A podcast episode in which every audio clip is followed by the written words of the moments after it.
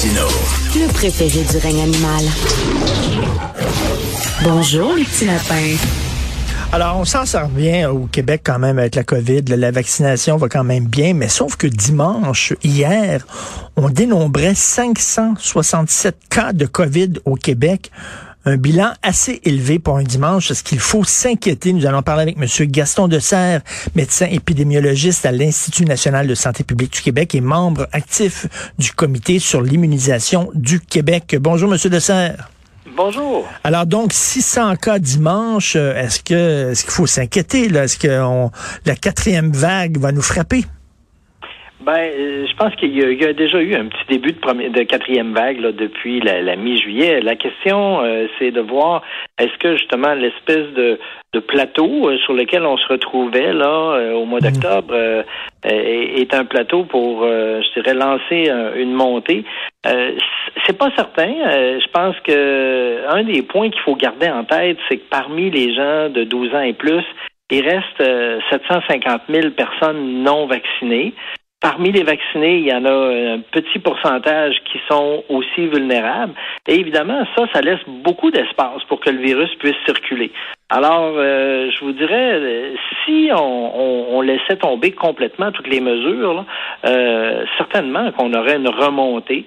Actuellement, les mesures qui sont en place n'ont pas été changées beaucoup dans les dernières semaines. Il y a des petits changements qui, qui pour cette semaine là avec l'ouverture des, des bars. Des restaurants des bars, oui. C'est ça, euh, mais euh, donc c'est clair que on n'est pas dans une situation où on peut euh, baisser les bras. Là. Vraiment, si on, se mettait à faire totalement comme s'il n'y avait pas de COVID autour de nous, ça remonterait. Là. On dit toujours, c'est pas le nombre de cas qui est important, c'est le nombre d'hospitalisations et le nombre de décès. Et là-dessus, est-ce que ça reste stable, Monsieur Dessert? Euh, ben, je vous dirais oui. Pour le moment, ça n'a pas tellement changé. Par contre, c'est clair que euh, si le nombre de cas augmente, mmh. immanquablement, ça finit par percoler vers les groupes d'âge euh, plus plus âgés, donc vers les groupes les plus âgés, qui eux vont euh, plus souvent aboutir à l'hôpital ou en décéder. Alors, euh, pour le moment, évidemment, euh, la montée dont vous parlez est assez, bon, je dirais ponctuelle. Là.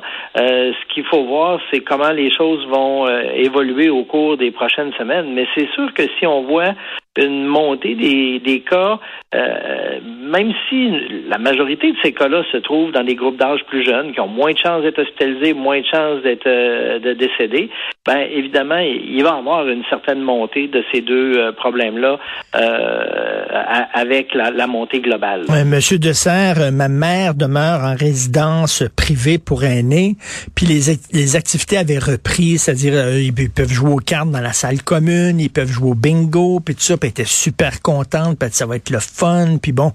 Et là, 21 cas. Comme ça, paf, il y a 21 cas dans sa résidence et là, il faut qu'elle reste dans sa chambre, dans son appartement, elle peut pas sortir, peut pas aller dans le corridor, peut pas aller au dépanneur en bas, tout ça. Et euh, wow, donc euh, il y a un danger effectivement pour qu'on qu'on revienne en arrière là.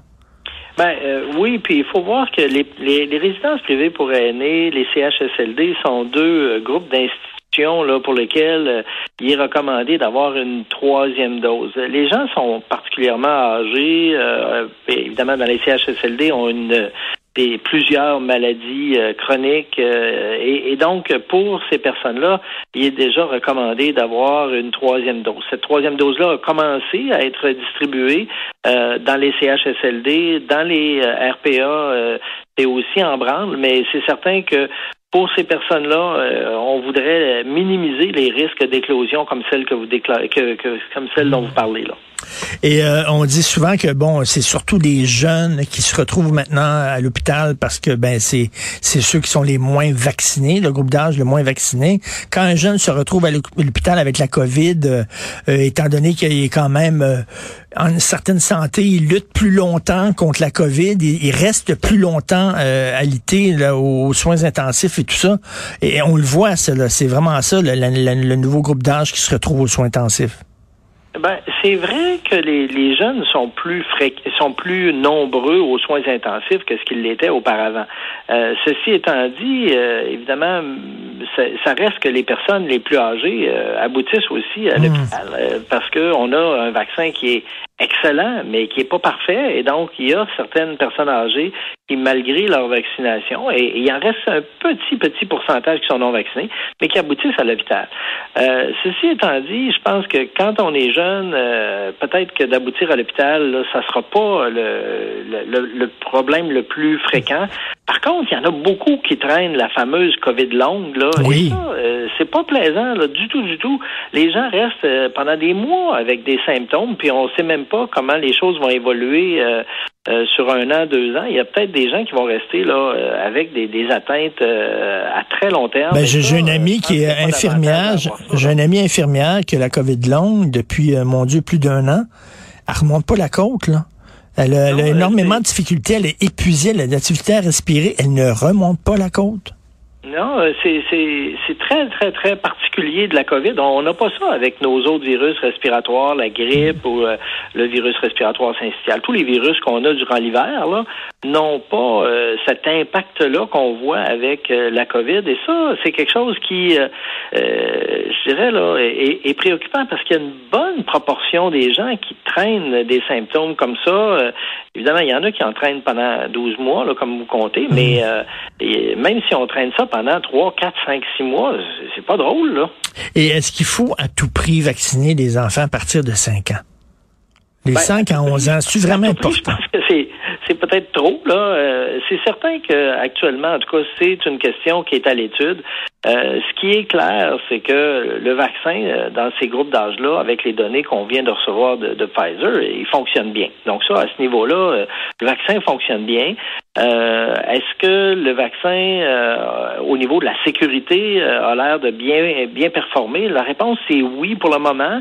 dans les données de, du manufacturier, bon, on a des gens qui ont des, des réactions là qui a un petit peu de fièvre, des choses comme ça, mais ils ont diminué la dose euh, à un tiers. Donc, c'est 10 microgrammes plutôt que 30. Fait que ça, ça, risque d'aider à faire qu'il y ait moins d'effets secondaires.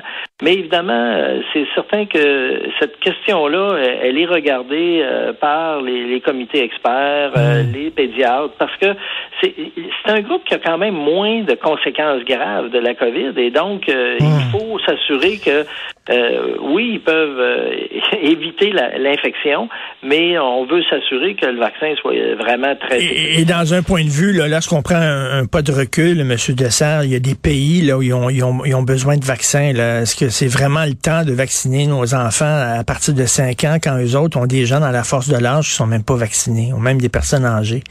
Ben, euh, je vous dirais, vous avez raison. C'est un, un, vrai, vrai problème. Un débat. Et, on parle pas tant les, même les gens dans la force de l'âge les personnes âgées, ben oui. beaucoup de pays euh, ne sont pas vaccinés encore, et ça, euh, c'est certainement un problème euh, éthique au niveau mondial là, qui est tout à fait aigu encore. Et en, dernière, question, vous ne répondrez pas, vous voudrez pas répondre, mais je vous la pose quand même. je vous la pose quand même. Allez-y. Mettons qu'on est bien, bien, bien discipliné, là, puis on fait bien attention, puis tout ça, là. Au printemps, là, c'est derrière nous. C'est fini, là, au printemps, non? Euh, ben, que vous appelez être bien discipliné, euh, la réponse à votre question, c'est non. Je peux vous répondre tout de suite. Euh, ça sera pas fini. Et ça sera pas fini pour la raison que je vous donnais dès le début. Vous savez, si on a 750 000 personnes de 12 ans et plus qui sont non vaccinées, ces gens-là vont, avec leur choix, ils ont choisi de faire l'infection. OK? Ce qu'on ne sait pas, c'est à quel moment ils vont le faire, mais ils vont la faire, cette infection-là. Et donc, 750 000 personnes, même si c'est beaucoup des personnes euh, plus jeunes, qui ont moins de chances d'arriver à l'hôpital, ces gens-là, lorsqu'ils vont faire leur infection, une proportion va aboutir à l'hôpital.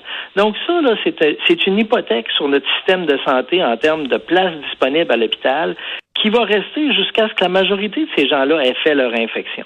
Alors, quand vous me demandez est-ce qu'au printemps, ça, va être derrière nous, malheureusement pas, parce que ces gens-là vont faire l'infection. Encore une fois, là, ce qu'on espère, c'est qu'ils vont les faire de façon pas trop euh, tous ensemble, parce que là, évidemment, ça va bloquer euh, les hôpitaux, mais ils vont le faire et ils vont aboutir à l'hôpital à un moment ou à un autre. En espérant que ça soit le plus étalé possible. comme quoi l'être humain est vraiment une drôle de bébite. J'ai entendu, il y a des infirmières qui tentent d'attraper la COVID pour pas se faire vacciner. Ouais, ça, évidemment. C'est flyé, ça? Ben, écoutez, c'est malheureux parce qu'il y en a euh, une proportion d'entre elles qui vont aboutir à avoir des conséquences, là, que ce soit hospitalisation, COVID longue et compagnie. C'est, en tout cas, il n'y aura pas de médecin pour considérer que c'est une bonne idée. Très mauvaise idée. Bon, ben écoutez, on va essayer quand même euh, d'être optimiste malgré tout. Je vais faire comme si j'ai pas entendu votre dernière réponse, OK? Désolé. Merci beaucoup, M. Gaston Dessert. Merci médecin épidémiologiste à l'Institut national de santé publique. C'est Benoît qui prend la relève. Il y a notre conversation, Benoît et moi, à midi. Merci beaucoup à la formidable équipe de recherche, Maude Boutet, Florence Lamoureux. Merci mille fois. Euh, et euh, Jean-François Roy, la régie, la réalisation. Merci beaucoup. Nous, on se reparle demain 8 heures. Passez une excellente journée.